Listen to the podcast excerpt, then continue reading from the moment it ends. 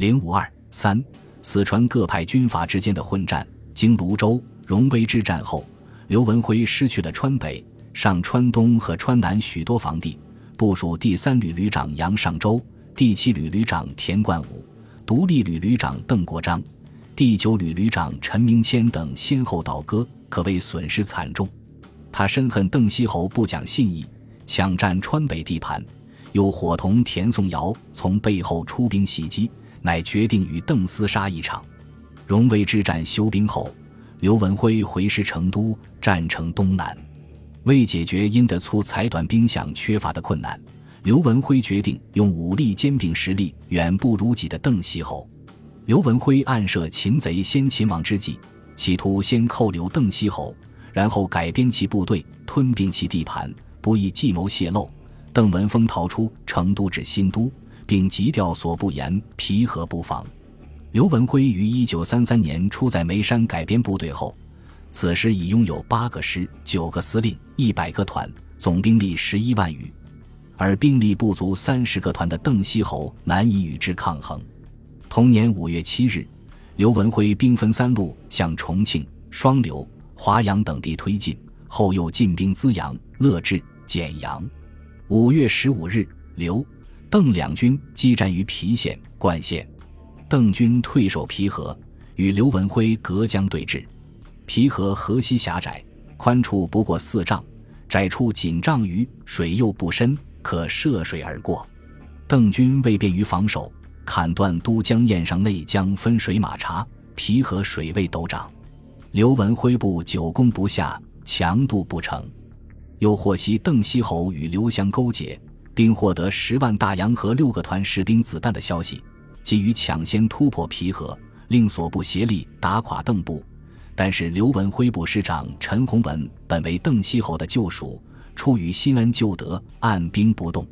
刘文辉部师长唐英、张清平、林云根等与邓锡侯、田颂尧均系保定军官学校学生，认为老同学之间不应自相残杀，因此在对邓作战中不愿出力。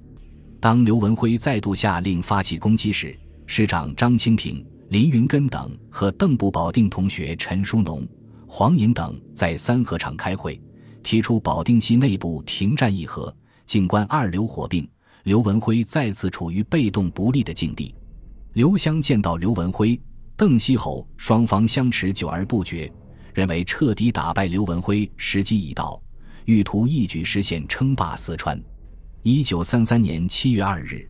刘湘由重庆到内江指挥联军向刘文辉进攻。七月上旬，刘湘军攻占景延、仁寿，邓锡侯反攻皮河，夹击成都，固守岷江防线。刘湘步步进逼，于八月十三日下令各军分道进攻。七十五日，各军先后突破多处防线，渡过岷江，攻占乐山、眉山、新津、重庆等县。刘文辉部十万之众溃不成军，退守雅安，终因敌不过联军还攻，率残部退至双原。岷江之战，刘文辉惨败，面临山穷水尽、上天无路、入地无门的绝境。岂料刘文辉大哥刘生廷向刘湘以家族情谊劝说，刘湘也念叔侄情分，不忍陷刘文辉于绝路。更为重要的是，想以刘文辉来牵制邓锡侯、李佳玉。罗泽州等对手，当时蒋介石也有意保留刘文辉残部，以制约刘湘，故电令二流停火，言归于好。蒋同意将雅安、营京、天泉、庐山、宝兴、洪崖等县划作刘文辉的防地。一九三三年十月八日，刘湘下令所属部队撤出该地区。二十四日，刘文辉重返雅安。自一九三二年十月起至一九三三年九月，刘湘与刘文辉之战前后经历一年，战地绵亘川西、川北和川南数十县，纵横千余里，投入兵力二十余万，几乎四川大小军阀都参与混战，士卒死伤数以万计，耗资五千余万元，四川人民惨遭战争浩劫，其生命财产损失更难以数计。二流之战是四川军阀数百次混战中规模最大、时间最长，也是最后一次混战。